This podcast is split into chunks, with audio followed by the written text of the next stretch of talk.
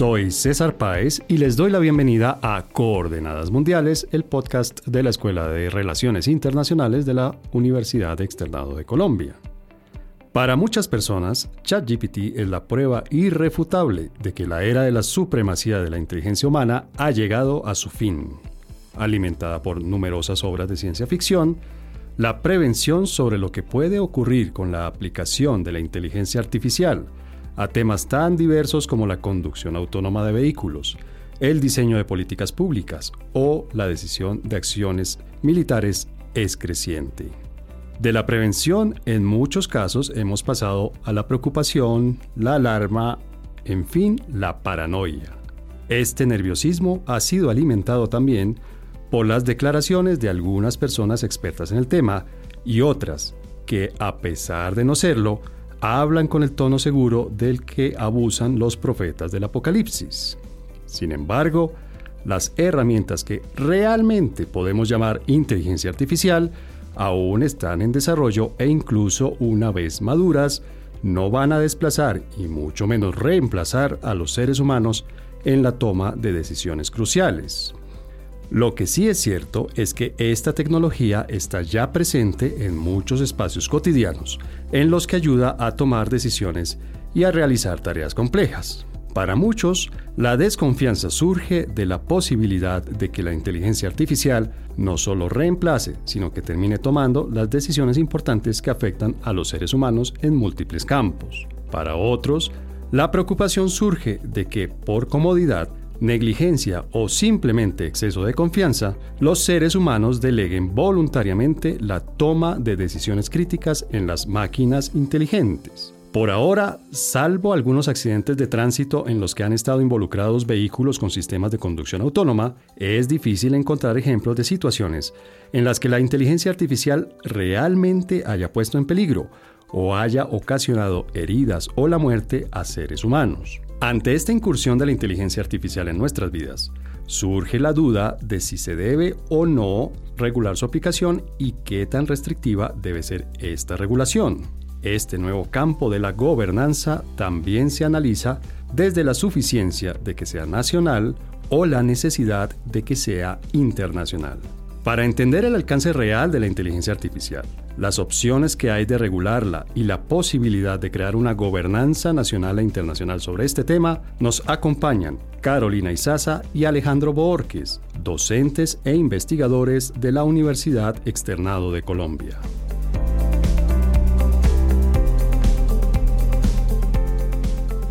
Bueno, Carolina Izaza, gracias por acompañarnos en esta edición, en este episodio de Coordenadas Mundiales. Buenos días, César, gracias. Y a ti Alejandro también, profe Alejandro, gracias por acompañarnos para hablar de este tema, que sé que es uno de los temas que tanto a Carolina como a ti le interesan mucho y de los que saben mucho, mucho. Hola César, muchas gracias y muy honrado estar acá. Bueno, pues les propongo que entremos en materia. Carolina, ¿qué tanto debemos eh, estar prevenidos? ¿Qué tanto cuidado, qué tanta, no sé, alerta debemos tener sobre el avance de la inteligencia artificial en la vida cotidiana, por un lado, y obviamente en temas más especializados y más, no sé cómo llamar, como más preocupantes, como el tema de, no sé, las armas, por ejemplo. Bueno, pues yo creo que, por un lado, la reacción que ha habido recientemente con respecto a ciertas tecnologías de, eh, generativas que se, se les está llamando, me parece que es exagerada o que tal vez no está dirigida realmente al, al aspecto por el cual yo me preocuparía. Em, yo creo que estas tecnologías, como todas las tecnologías que ha inventado el ser humano, pues son, tienen unos usos, tienen unas ventajas, eh, hay que aprender a usarlas, se van a ir incorporando a la vida social de manera inevitable, pero por supuesto también presentan algunos riesgos que sí son reales y sobre los que sí podemos hablar. Eh, como cualquier herramienta, la puede uno usar bien o usar mal. Y tú has dicho el ejemplo de las armas, que es un excelente ejemplo para decir eso. Uno puede usar las armas de muchas maneras. El problema no está en el arma, sino en el que la usa. Eh, si decide usarla para matar a alguien de manera arbitraria, caprichosa o... Sí, entonces pues creo que eso pasa con todas las tecnologías de inteligencia artificial. Eh, tienen su lado útil y tienen por supuesto un riesgo que está en el humano, que la usa. Tú, Alejandro, compartes esta visión, no sé cómo llamarla, como cauta, pero no, no de preocupación, no alarmista, que tiene Carolina sobre la inteligencia artificial. Sí, eh, bastante. De hecho, pues digamos que eh, con tecnologías eh, anteriores como la robótica o el mismo ciberespacio también estaba esta misma, misma prevención. Yo incluso tengo un ejemplo un poco más cotidiano. Yo puedo usar un cuchillo para cortar un, un ponque de cumpleaños o usarlo para apuñalar a alguien, ¿no? O sea, yo coincido con Carolina que es la intención humana la que está detrás de la herramienta, la que uno debería estar prevenido, no la herramienta como tal. Eh, además que, claro, se habla de inteligencia artificial y está pasando lo mismo que pasó con, con el advenimiento del ciberespacio, ¿sí? en donde hay, puede haber también mucho optimismo, mucho pesimismo. En este caso, como se habla de inteligencia artificial, es casi como que se teme una singularidad, ¿no? Que las máquinas sean conscientes de sí mismas. Eh, los que crecimos a finales del siglo pasado, pues eh, fans de Terminator, eh, entonces, claro, nos imaginábamos una cosa como la de Dynacorp que se va a tomar. Y no, la verdad, estamos todavía bastante lejos de eso. Esa no es la preocupación. Yo por eso comparto con Carolina, es más la intencionalidad humana y el ingenio humano detrás de la herramienta, lo que sigue siendo el motivo de preocupación como en toda época de la historia. Bueno, pero por lo que ustedes me dicen, digamos, eh, pues hay varios puntos que resaltar. Si me permiten, yo quisiera proponerles que nos fuéramos por uno de esos y es el tema de la conciencia y la voluntad porque digamos eh, es una de las preocupaciones que me parece a mí que diferencian esta nueva tecnología de tecnologías anteriores, ¿no? Es decir, el, no sé, por ejemplo, algo reciente, relativamente reciente en el tiempo, las criptomonedas, entonces todo el mundo dice, no, pues ahora sí, los terroristas y los traficantes y todos van a tener con qué hacer sus negocios sin que sea eso eh, fácil de seguir, de identificar, de, trazar, de que haya una trazabilidad, pero finalmente una criptomoneda no tiene voluntad, ¿no? Y, y pues, los ejemplos concretos que ustedes dos han puesto, pues evidentemente, claramente no tienen tampoco esas herramientas, no tienen voluntad, no tienen conciencia. Pero algunas cosas de las que hemos visto parecieran apuntar a que la inteligencia artificial, más pronto que tarde, puede llegar a tener conciencia de sí misma y voluntad para tomar decisiones más allá de la que sus creadores quieren tomar. ¿Eso es cierto o eso es una exageración? ¿Eso es una distorsión de lo que es la inteligencia artificial, Carolina? No, eso, es, eso no es cierto. Eso es una cosa completamente de ciencia ficción. Eso, de hecho, es un tema recurrente en la ciencia ficción y por eso creo que muchas personas están confundidas y pensando que eh, los, los recientes avances quieren decir que estamos llegando a eso, que es lo que se llama técnicamente la inteligencia artificial de tipo general. Pero no, no estamos en este momento ni siquiera cerca de tener una inteligencia artificial que pueda simular la inteligencia humana en toda su complejidad y mucho menos que pueda tomar conciencia o tener voluntad. Eso definitivamente no es lo que estamos viendo en este momento. Por el contrario, se trata de unas tecnologías muy específicas, las tecnologías generativas, que a partir de una base de datos, eso sí, enorme, pueden extrapolar y pueden generar eh, textos, pero esos textos en últimas o imágenes o videos que en últimas están es recombinando los elementos que tienen en su base de datos. No están generando nada realmente nuevo en el sentido estricto de la palabra. Eh, entonces creo que por eso, por, esa, por esos malentendidos, es que en la opinión pública hay esas posiciones alarmistas sobre esto, porque no se ha entendido que el alcance de esa tecnología es muy acotado y específico y que no puede ir más allá de los datos con los que la entrenaron. Y digamos en el tema del autoaprendizaje, Alejandro, que es una de las características que tiene la inteligencia artificial, si seguimos estando lejos de que a partir de ese autoaprendizaje se genere conciencia y luego voluntad. Por supuesto, César, eh, es que hay que mirar, como bien lo dijo Carolina, eh, aunque son vastísimos, son muchos datos, siguen siendo limitados, ¿sí? Eh, si tú te pones, así como hemos hecho Carolina y yo por aparte, a veces junto con, a jugar con, con estas inteligencias artificiales, sean imágenes, sean textos, uno después de un rato empieza a encontrar patrones, ¿sí? Yo por eso sigo con mi paralelo con el ciberespacio cuando tuvimos eh, eh, Internet público en, los años 90. Después de tanto buscar, uno llegaba como a las mismas respuestas, ¿sí? La máquina da hasta cierto, hasta limitado, sí, hace unos cálculos increíbles y demás, pero se encuentra esos patrones. Eh, precisamente, digamos, si lo quieres llevar al tema de defensa o seguridad,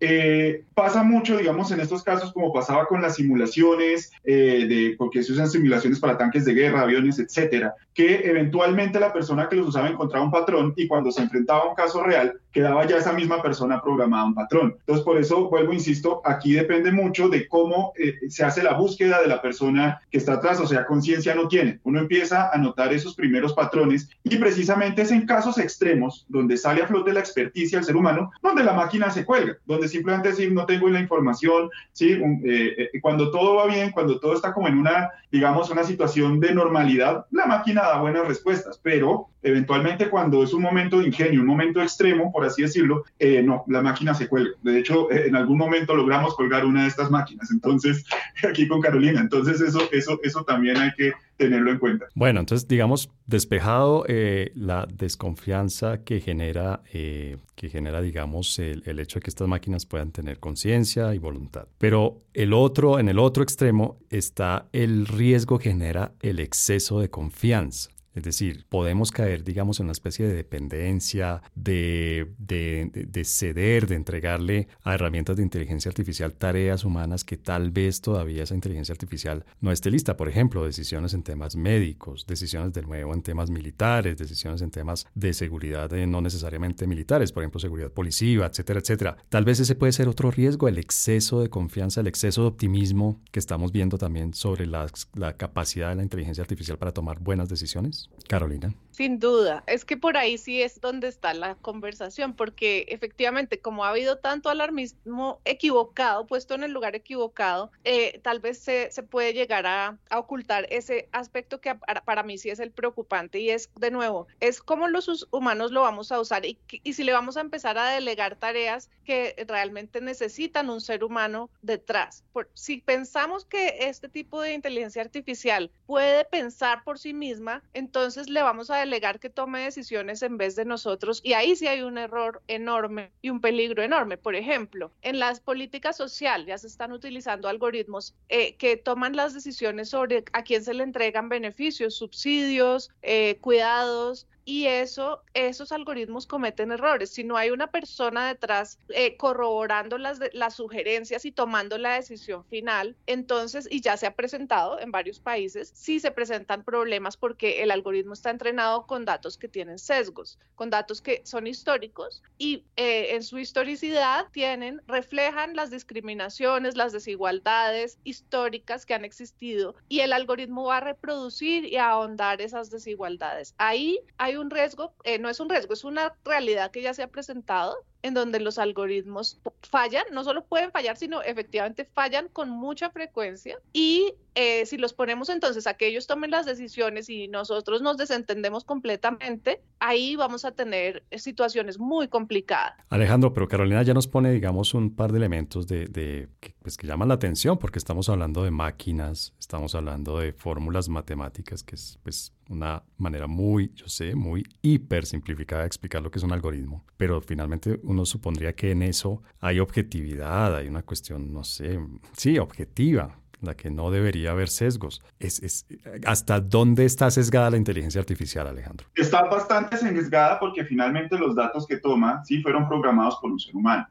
Digamos, si nos metemos con el tema de algoritmos, está lo que se llama el algoritmo genético. ¿sí? El algoritmo genético es un algoritmo que poco a poco se va mejorando a sí mismo y va buscando los mejores patrones. Pero entonces, por eso lo, eh, eh, hablaba yo hace un rato de que uno puede encontrar ya un patrón o una tendencia, un escenario. ¿sí? Entonces, claramente, lo que ve que se repite, pues lo va a, a, replicar. Por eso hemos visto que muchas veces la información que cuenta sale con comentarios eh, racistas, misóginos o ya simplemente de, de, de, de la humanidad así, pero esta no es Vicky, la de Yo Robot, no tiene esa capacidad todavía. Entonces, eh, pues precisamente, sí, eh, eh, siempre hay que, algo que, por ejemplo, me gusta explicar a mí en las clases de ciberseguridad, todas las fallas son humanas. Finalmente, quienes programan los computadores, por muy avanzado que sea el algoritmo, yo sé, aquí podríamos hablar de algoritmos genéticos, lógica difusa y bueno, un montón de cosas que nos perderían, pero finalmente hay un ser humano detrás de eso. Entonces, ¿cuáles son los datos que la máquina busca? Pues los que le está programado para buscar, ¿sí? Es algo que insisto mucho, o sea, eh, la responsabilidad sigue siendo humana, ¿sí? Usted puede citar para su tesis doctoral o para su política pública a Wikipedia. Finalmente, ¿de quién fue el error? ¿De la máquina o de usted? ¿Quién tiene que hacerse cargo de esa responsabilidad? Si usted le delega toda su decisión a un chat GPT, a una de estas eh, a estos software que hemos comentado Carolina, la máquina respondiendo a los insumos que usted le dé. Es usted el que tiene que saber qué hacer con esos insumos. O sea, es que precisamente esa carga de responsabilidad la seguimos teniendo los seres humanos. Es ahí donde considero yo está el quid de esta discusión. Pero el problema, Carolina, que yo veo en esto que tanto Alejandro como tú nos están diciendo, es que ya hoy en día estamos confiando algunas tareas que son efectivamente en algún momento de vida o muerte en herramientas, no sé si son técnicamente de inteligencia artificial, pero se me ocurre el ejemplo de los carros que se manejan a sí mismos, ¿no? O sea, el, piloto automático que toma decisiones de frenar, eh, girar, acelerar, evadir un obstáculo, etcétera, etcétera. Eso ya está sucediendo y hemos visto que en la mayoría de los casos funciona bien con algunas excepciones y algunas, algunas de esas excepciones terminan en la muerte de seres humanos. Estamos, digamos, eh, en mora de, empezar a tomar acciones para limitar la aplicación de inteligencia artificial o eso, pues no sé, no sería lo más prudente y lo más conveniente y terminaríamos tal vez, eh,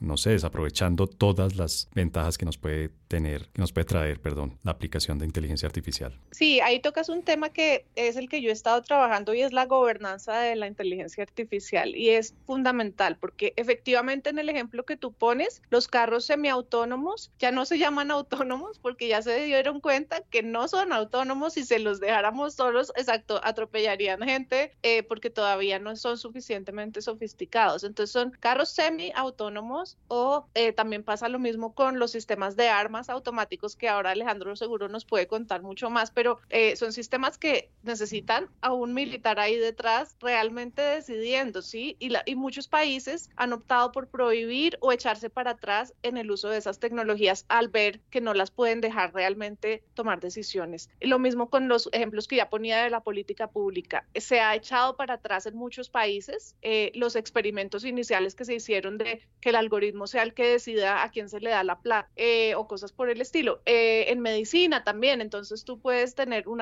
sistema automatizado de diagnóstico, que con un montón de información y un algoritmo te diga qué es lo que el paciente tiene o cómo tratarlo, pero el médico tiene que estar ahí. Entonces, los países que han hecho, hay, hay, hay varias posturas. Están los países que están en la postura extremista de prohibamos todo esto y ni siquiera lo volvamos a mirar porque es como una caja de Pandora que no queremos abrir, pero eso pues yo creo que es ingenuo. Segundo, están los que dicen eh, tomemos la, el otro extremo, por ejemplo, Estados Unidos, es dejemos que las empresas privadas hagan lo que quieran y que la, y que la industria se autorregule, cosa que también pues tiene muchos problemas, por supuesto, porque hay un problema de incentivos. Y están unos países en el punto medio, que sería el caso de la Unión Europea. Eh, pero ahorita, si quieren, les explico un poco más sobre, sobre esas posiciones de gobernanza. Ya, ya regresamos al tema de gobernanza, que obviamente pues lo vamos a tratar aquí, pero me gustaría saber, Alejandro, en términos en, los términos que estamos planteando esta discusión, eh, estamos hablando de errores, de fallas que tienen consecuencias graves, por supuesto. En ese sentido, no sé cómo, cómo plantear la pregunta, pero en ese sentido es más confiable la inteligencia humana que la inteligencia artificial o estadísticamente estamos llegando a un punto en el que la inteligencia artificial comete menos errores que pueden tener eh, consecuencias fatales o graves que la inteligencia humana. No, total, la, inteligencia humana sigue estando en el top, como dicen ahora los, los estudiantes. Eh, me va a poner un pilín teórico, ¿sí? La gente asocia la palabra cibernética con el tema de la computación, de los computadores. La cibernética en realidad es la ciencia que estudia la interacción de los sistemas, ¿sí? Entonces, precisamente como el ejemplo que veníamos del carro autónomo, eh, pues uno tiene que estar consciente del entorno. ¿Por qué un carro autónomo no sirve acá en Colombia? Porque nuestras carreteras dan muchas curvas y una cosa es una carretera en Estados Unidos que suelen ser rectas porque es muy plano o en Europa no conozco, ¿sí? En donde uno sí podría como programar el carro de no se pase esta velocidad, mantenga esto y e igual eh, sí está la, la, instrucción de que uno tiene que estar pendiente a la carretera, no es que uno se puede dormir y dejar el carro solo. En Colombia nuestro entorno, ¿cómo es? Montañoso, muchas curvas, hay que decirlo, mucho conductor imprudente, entonces claramente aquí eh, sigue siendo todo. En temas de armamento que comenta Carolina, al día de hoy los drones, eh, los, los, los, los robots a control remoto son manejados por un ser humano. Es decir, si uno va a los concursos de robótica, todavía el, entorno es clave, o sea, por eso no se hacen a campo abierto, porque cualquier perturbación en ese entorno que mira la cibernética va a hacer que el robot simplemente falle o se paralice, ¿sí? Y está ese tema que hablábamos que va ligado a la responsabilidad, que es el discernimiento, ¿sí? De pronto podemos programar un dron con inteligencia artificial para que dispare los objetivos, pero ¿cómo hace un dron para que distinguir entre no armados y, y combatientes? Si así nomás se cometen errores y errores de tipo humano, delegarle eso a una máquina que está aún muy en pañales, que está muy incipiente, pues ahí sí sigo con mi idea, es una total irresponsabilidad, ¿sí? Entonces, ya pues digamos temas de gobernanza ya pues Carolina nos comentará mucho mejor, pues, yo trabajo más estos temas como de seguridad y defensa, entonces ese, eso sí, pero eh, para cerrar, sí, la inteligencia humana sigue siendo eh, lo principal acá. A pesar de los errores que cometen los seres humanos, de, criterio, de decisiones que obviamente le pueden costar la vida a otros seres humanos, por ahora es más confiable, sigue siendo más confiable la inteligencia humana que la artificial. Claro, claro. Bien, Carolina, y a ver, tú nos planteabas eh, precisamente frente a eso, pues de, de, hasta dónde darle libertad a la inteligencia artificial. Nos planteabas tres modelos. Un modelo de prohibición total, dentro de eso creo, si no estoy mal, estuvo Italia hace unos meses prohibiendo la utilización, no sé si de ChatGPT o no sé qué herramienta ya. Nos planteas un modelo intermedio de regulación, de ponerle algunas, eh, no sé, algunos límites, algunas normas, y nos planteas un modelo de libertad total. En este momento en el que estamos, de esos tres modelos, ¿cuál crees tú que puede ser el que más terreno eh, ha ganado? Digamos, ¿cuál, ¿cuál es la, si se puede decir, una especie de actitud que tenemos en el mundo, en el planeta? Acerca de la inteligencia artificial. ¿Cuál es de esos tres, de estos tres eh, niveles de regulación la que por ahora prevalece? El que por ahora prevalece? Pues yo creo que hasta el momento ha prevalecido el modelo de regular lo menos posible, el modelo eh, estadounidense. Eh, pero creo que justamente por cosas que han ido pasando recientemente está empezando a ganar terreno el modelo regulatorio. Em, como decía antes, esto está liderado sobre todo por la Unión Europea, que ha sido pionera en crear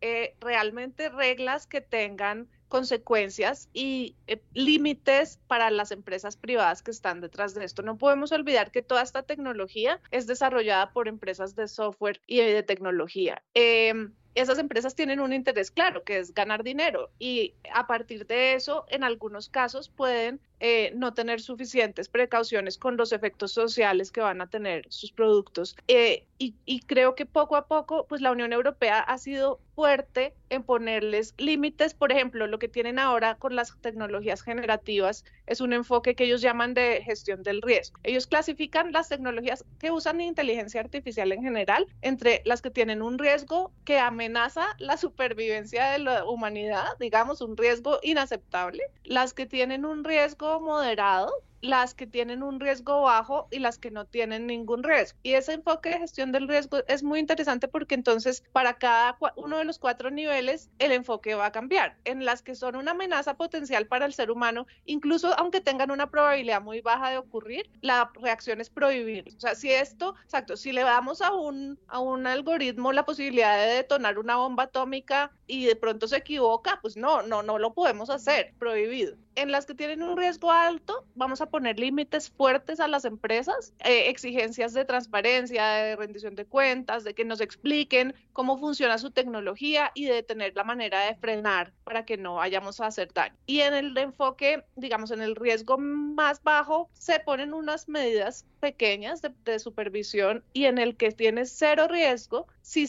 completamente, completamente libre. Entonces, ese es el enfoque que está empezando a ganar fuerza, además que existe lo que se llama el efecto Bruselas, y es que muchas de estas regulaciones que aprueba la Unión Europea se empiezan a extender por otros países, ¿no? Entonces, es posible que veamos en los próximos años ese efecto Bruselas ampliando la, la gestión de riesgo bajo esta, este criterio. Alejandro, y en el tema militar, que pues es el tema que, del que tú más, más trabajas y más sabes, que se aplica esa misma medida que nos estaba, o esa misma escala más bien que nos estaba explicando Carolina, o es una escala un poco más restringida, donde, mire, casi nada se le deja a inteligencia artificial y muy pocas tareas y muy pocas decisiones, muy pocas acciones se le dejan a la inteligencia artificial. Eh, es lo segundo. Claramente, eh, finalmente, pues eh, la función militar, ¿cuál es? Hacer la guerra. ¿Y qué pasa en una guerra? Muerte y destrucción. O sea, es como muy la cosa. Entonces, claramente, no sé, no, como decía anteriormente, los drones, eh, los, los, robots que se utilizan, algunos para eh, detonar minas y demás, finalmente siguen teniendo, son casi que a control remoto, ¿sí? No se está dejando mucho espacio a, a, las inteligencias artificiales y más, además porque, como decía hace un rato, sigue la suspicacia, ¿no? Una cosa es yo hacerlo en el computador, otra cosa es el mundo real donde es tremendamente aleatorio. Volvamos al ejemplo del dron que estará disparando blancos. ¿Cómo hace para distinguir si es combatiente o no combatiente? Y digamos que si identificamos uno como no combatiente, que es como el estado de la guerra actual, en donde alguien que parecía no combatiente de repente saca un arma o se inmola, ¿cierto? Eso no está en capacidad y no lo puede asumir una máquina. Eso tiene que seguir siendo eh, el ser humano detrás. Y ese precisamente es es parte de lo que es curioso cuando pasa con las tecnologías militares. ¿sí? Hace 100 años se decía que controlaba el aire, iba a controlar al mundo. Y la Segunda Guerra Industrial nos mostró que igual tocaba poner tropas en tierra hace unos años se hablaba que el ciberespacio iba a ser lo que controlaba y si bien es una buena apoyo en guerra como vimos ahorita en Ucrania, finalmente las tropas tienen que entrar. Entonces, claramente esto sigue es muchísimo más eh, restringido que lo que nos cuenta Carolina, porque precisamente la responsabilidad es mucho mayor. Aquí eventualmente va a haber muerte y destrucción, entonces no se le ha dado como tanta esa confianza a la inteligencia artificial en temas militares. Bien, pues cerramos este primer segmento de nuestro episodio de hoy. Yo lo cierro con una duda personal y mm, a pesar de todo lo que ustedes nos han explicado y dicho, creo que hay un par de decisiones de mi vida que hubieran estado mejor tomadas por inteligencia artificial. Pero bueno, vamos al segundo segmento de coordenadas mundiales.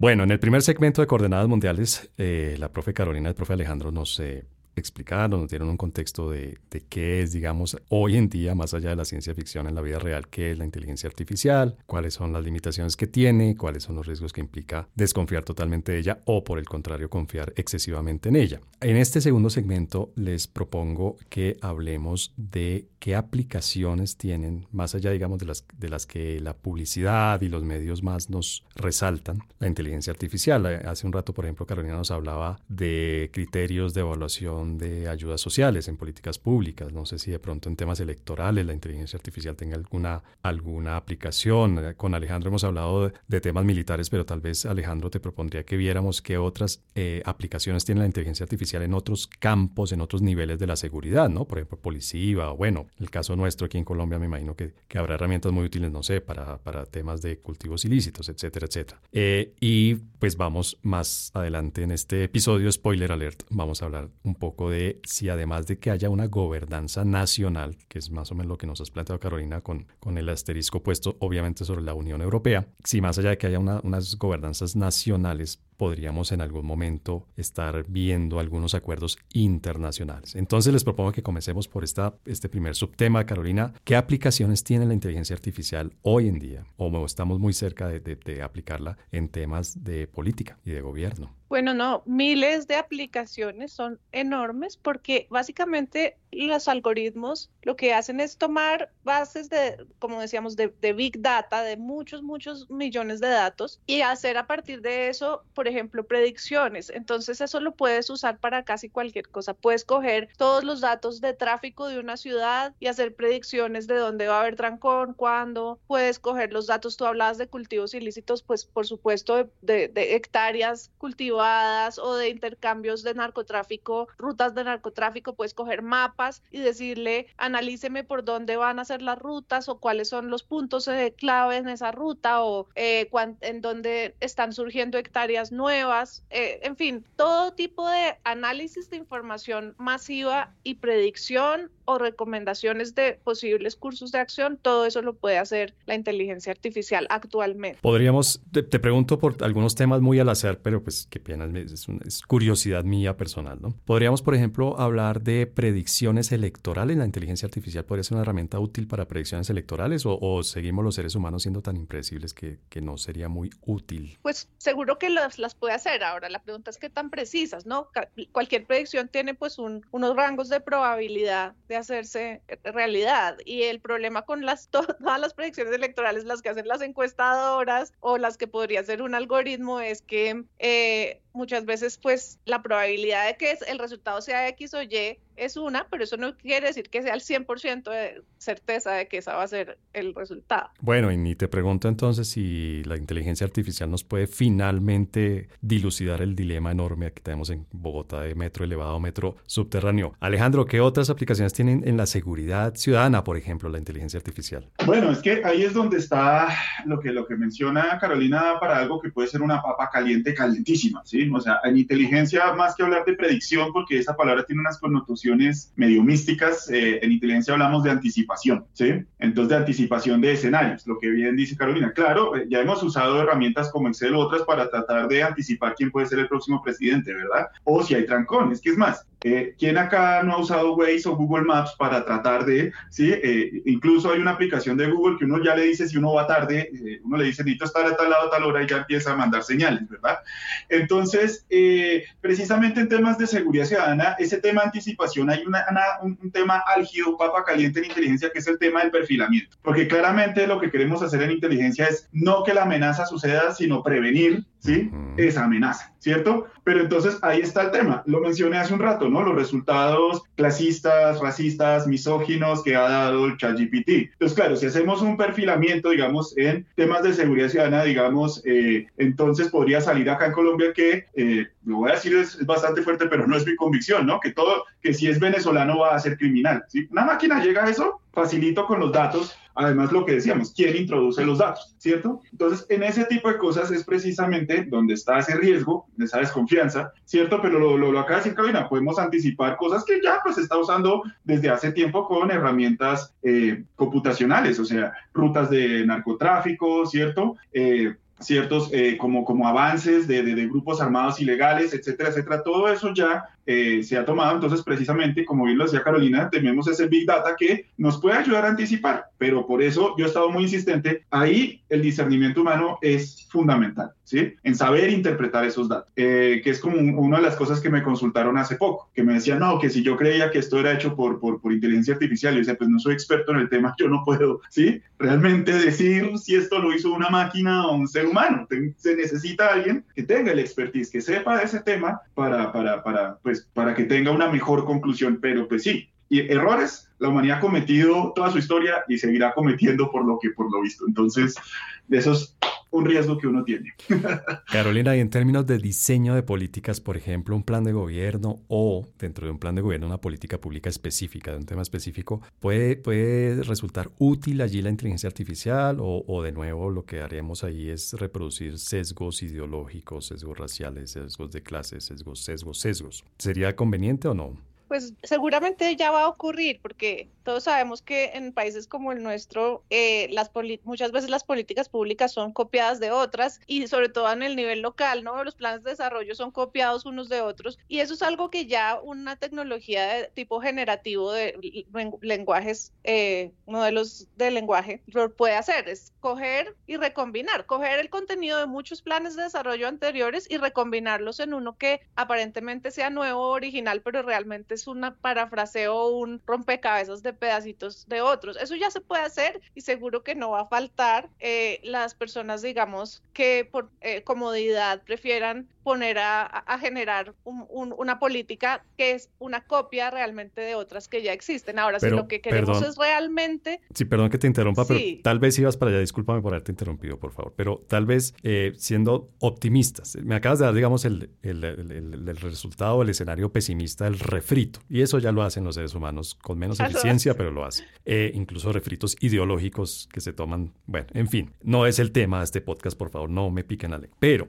en términos de diseño de políticas públicas, la inteligencia artificial no ayudaría, por ejemplo, yo sé que estoy siendo muy optimista y obviamente te pido que, que nos, que nos aterrices un poco, eh, no serviría para, a partir de una gran cantidad de datos, decir, mire, por ejemplo, es mejor que la prioridad en educación lo que quiere decir presupuesto, se le dé a la educación preescolar que a la educación universitaria? No, César, lo que pasa es que esas son decisiones políticas eh, que tienen un componente subjetivo. O sea, Nosotros en este momento ya tenemos todos los datos sin inteligencia artificial ni nada para decir objetivamente una inversión en X va a redundar en un efecto social Y, pero la decisión de si lo hacemos o no es política. Entonces, eh, tal vez el ejemplo que tú pones, de hecho, es un poco tramposo porque sí, todos sabemos, y los economistas, los expertos en educación, eh, en fin, que es mejor invertir en ciertos niveles educativos que en otros para que la sociedad en general esté mejor en el largo plazo. Pero la decisión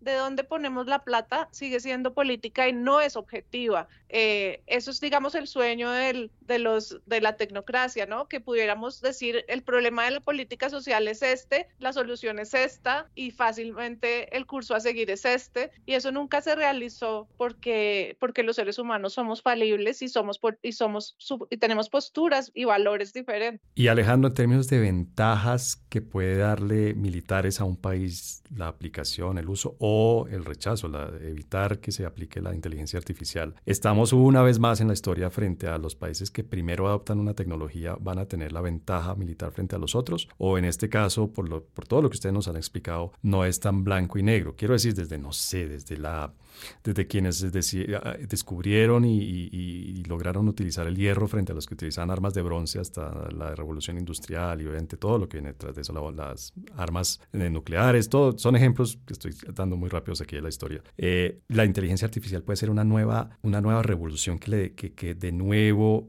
le dé la ventaja militar a unos países y se la niegue a los otros países. Claro, por supuesto. O sea, como toda la tecnología, esa va a proveer ventajas y además, sobre todo cuando empieza como igualarse la tecnología, puede ser como bien lo dijo Carolina y lo que hablamos ahorita en temas de inteligencia, para el procesamiento de datos, de megadatos que tiene estas tecnologías generativas es impresionante, o sea, eso no lo hace un ser humano con papel y lápiz, ¿sí? Entonces, claro, en esos temas de anticipación, en esos temas como de, cálculos estratégicos, de valor, de, de valor de potenciales, todo esto que se tiene en cuenta en el momento, digamos, de un enfrentamiento bélico, claramente va a haber ventajas y además también ahí es donde vuelve y juega el factor humano, ¿sí? Mucho de lo que sucedió, por ejemplo, en el surgimiento en el Iraq Surge en 2006 era porque los iraquíes hasta ahora se estaban desayunando de cómo funcionaba el Internet. Muchos de los errores que ellos cometieron fueron aprovechados por, por, por las tropas gringas. De hecho, muchas de esas oficinas de ciberguerra eran la mitad de uniforme y la mitad con rastas y alpargatas, que eran los programadores de software. Entonces, se va a ver más, eh, eh, o creería yo, se va a ver más esa integración entre lo civil, estos, todas estas tecnologías tecnologías de,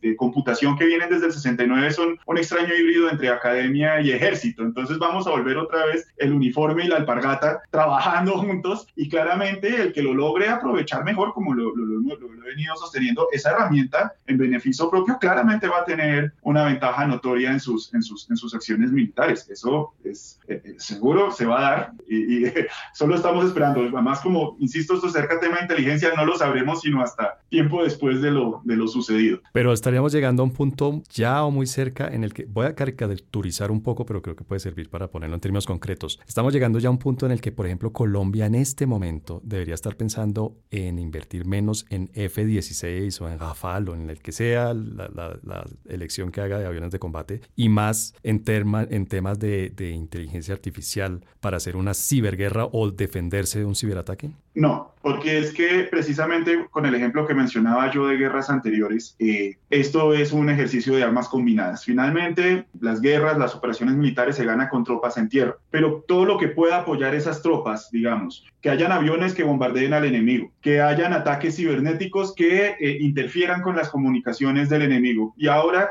eh, con una inteligencia artificial que me ayude a anticiparme a los movimientos de mi enemigo, claramente tengo una ventaja. Pero si yo descuido una en favor de la otra, eh, precisamente ahí es donde entran los errores. O sea, también es eso aquí llamamos es al otro lado, al exceso de optimismo que trae una nueva, una nueva tecnología. En eso la historia militar nos ha enseñado que ese exceso eh, también puede ser eh, perjudicial. Eh, por eso lo decía, la Segunda Guerra Mundial, la Segunda Guerra Industrial, que es como la que todo el mundo tiene en su cabeza, se le puso un excesivo optimismo a la Fuerza Aérea, que si bombardeamos ciudades se van a rendir, y lo que hizo fue que las poblaciones se enardecieran más. Finalmente tocó entrar por tierra y pasamos de bombardeos estratégicos a bombardeos tácticos, a bombardear no ciudades, sino las tropas de mi enemigo. Eso resultó. Entonces, precisamente, eh, toda nueva tecnología pues trae tropiezos, trae optimismos, trae también sus detractores y cuando se aprende a usar, pero no se puede descontar una eh, por la otra, mientras siga siendo útil, mientras siga eh, manteniendo eso. Entonces, no es como que a punta de ChatGPT vamos a, resolver nuestros problemas, no. Ni, ni en el campo militar ni en ningún otro campo, creería yo. Bueno, Carolina, y ya, pues digamos, para entrar en este segundo subtema de este, de este segmento, precisamente por lo que dice Alejandro de la novedad, de que es una tecnología nueva, ¿eh? y por algún algo de lo que tú habías dicho hace, hace unos minutos, yo intuyo que tú estás del lado de quienes piensan que la inteligencia artificial debe ser regulada. ¿Estoy bien o me equivoco? Sí, sí, claro. Y en ese sentido, ¿sería suficiente una regulación nacional o tendríamos que pasar a un ejercicio de gobernanza internacional en el que haya una regulación internacional, que haya acuerdos, en que haya tratados, tal vez en que haya una agencia como la hay con la energía nuclear, una agencia de internacional de la inteligencia artificial. Sí, en lo segundo, porque como todos sabemos, pues en estas épocas de globalización, eh, las, este tipo de tecnologías no respetan fronteras, es decir, uno no, tendría ningún sentido, las regulaciones nacionales no son efectivas. Por ejemplo, tú ponías ahora el, ejemplo de Italia, pues eso que Italia hace de prohibir chat GPT es como el intento de China de prohibir que los chinos se conecten al Internet. Eso está destinado a fracasar eh, o, requiere el gran poder estatal que tiene un Estado como el chino para, eh, digamos, eh, poder coercitivo para prohibir este, al máximo y con todo eso hay gente que logra conectarse. Entonces, ese es el problema. Es una tecnología que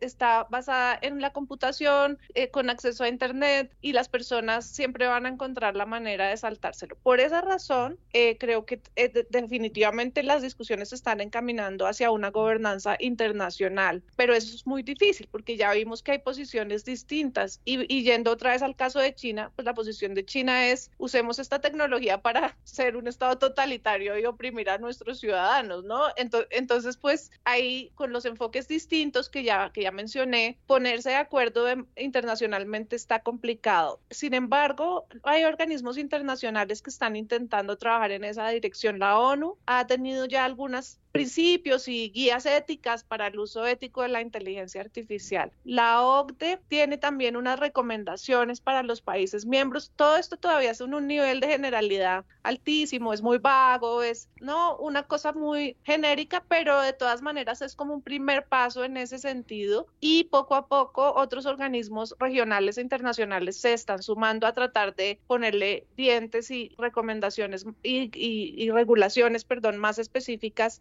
los países y las empresas sobre todo tengan que acoger. Ahí la gran pregunta es esa pregunta, es hasta qué punto hay una posibilidad de que a través de la gobernanza global se ponga límite a, la actividad de las empresas transnacionales. Por ahora son recomendaciones, según lo que te entiendo, no hay nada vinculante, no hay nada obligatorio. No vinculantes, exactamente. Alejandro, ¿y qué incentivos tendrían, por ejemplo, los países que llevan la delantera en el desarrollo de la inteligencia artificial para acogerse a, a un esquema, a una arquitectura de gobernanza internacional sobre el tema que les va a limitar y les va a tal vez hacer perder parte de esa ventaja que tienen? Sí, exacto. Aquí quiero como matizar un poco lo que, lo que dice Carolina en, el tema de, las fronteras y demás y de la gobernanza y esto pues llevará a, mi respuesta y es, eh, fíjense que muchas de las fronteras físicas que existen se hacen oficiales a punta de tratados, ¿no? Y, si, y finalmente hay gente que se cruza esa frontera, no todo el mundo, ¿sí?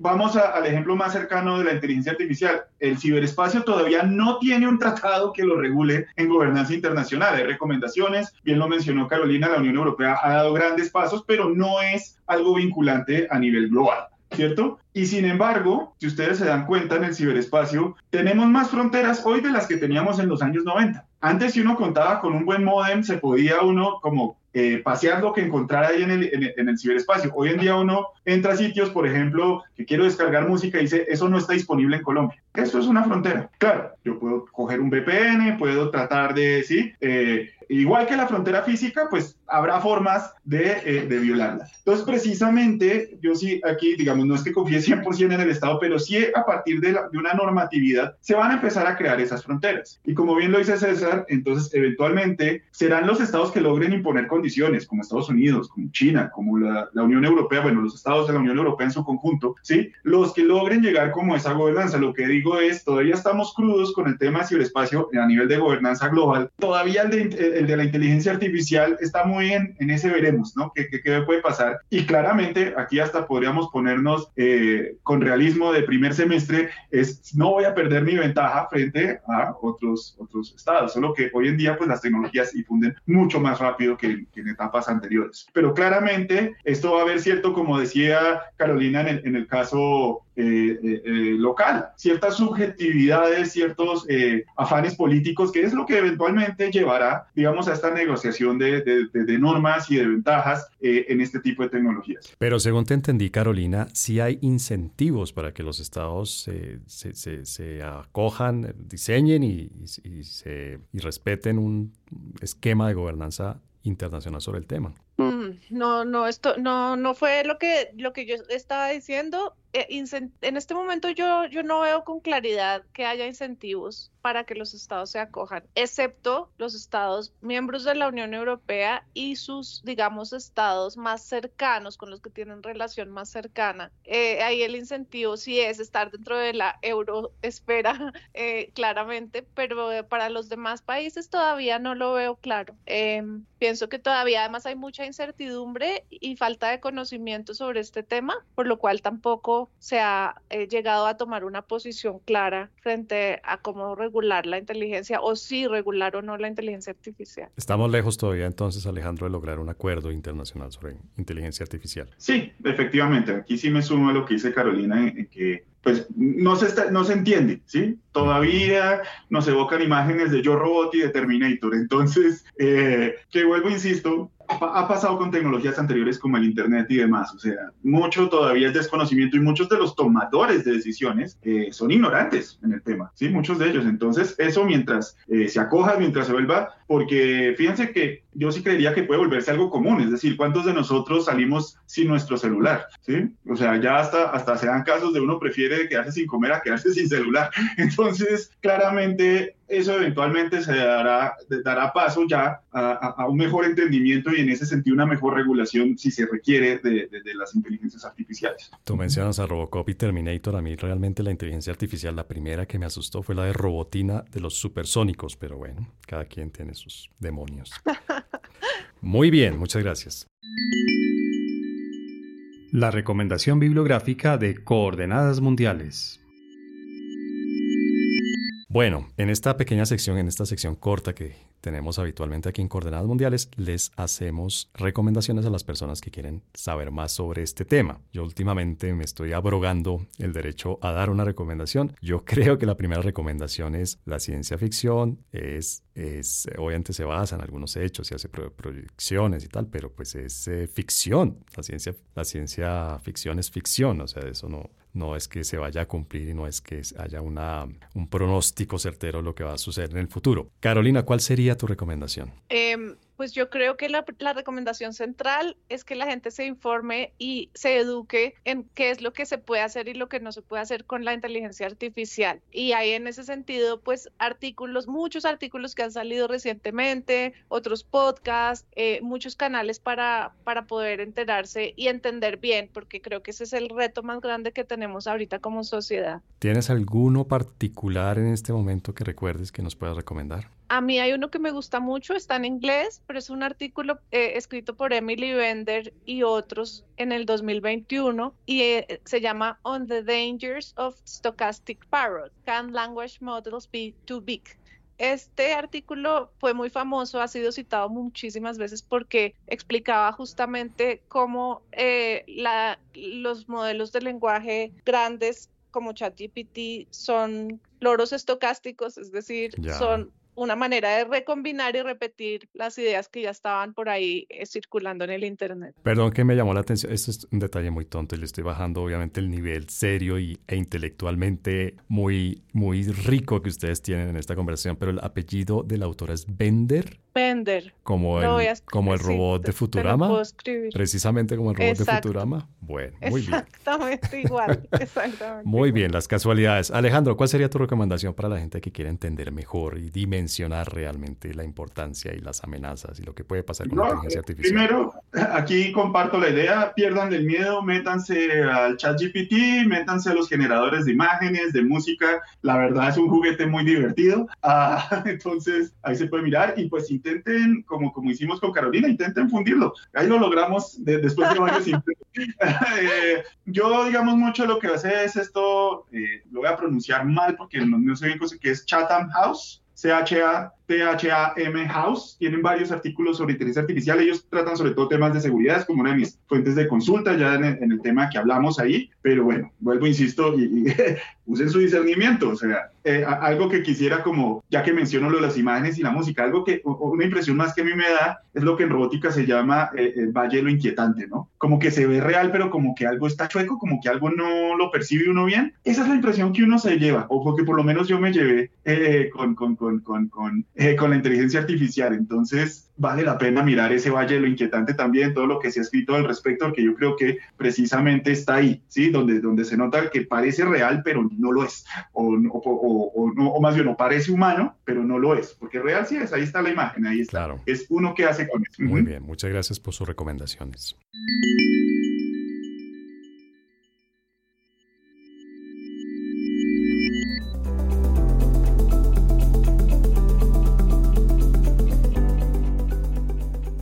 Bueno, pues realmente ha sido un placer esta conversación que hemos tenido con Carolina, con la profe Carolina Izaza, con el profe Alejandro Borges sobre el tema de la inteligencia artificial y yo creo que nos quedamos con, pues, muchas preguntas por hacer, pero también con, eh, yo por lo menos me voy con una cierta tranquilidad de que esos, esos eh, panoramas apocalípticos que nos pintan algunas obras de ciencia ficción con las que muchos de nosotros hemos crecido, pues están lejanas y tal vez son muy improbables. A pesar de eso, bueno, pues me voy con Robotina y con Bender, pero Carolina y Sasa, muchas gracias por habernos acompañado en este episodio. No, con mucho gusto. Gracias a ti. Y a ti, profe Alejandro Borges, muchas gracias por habernos acompañado.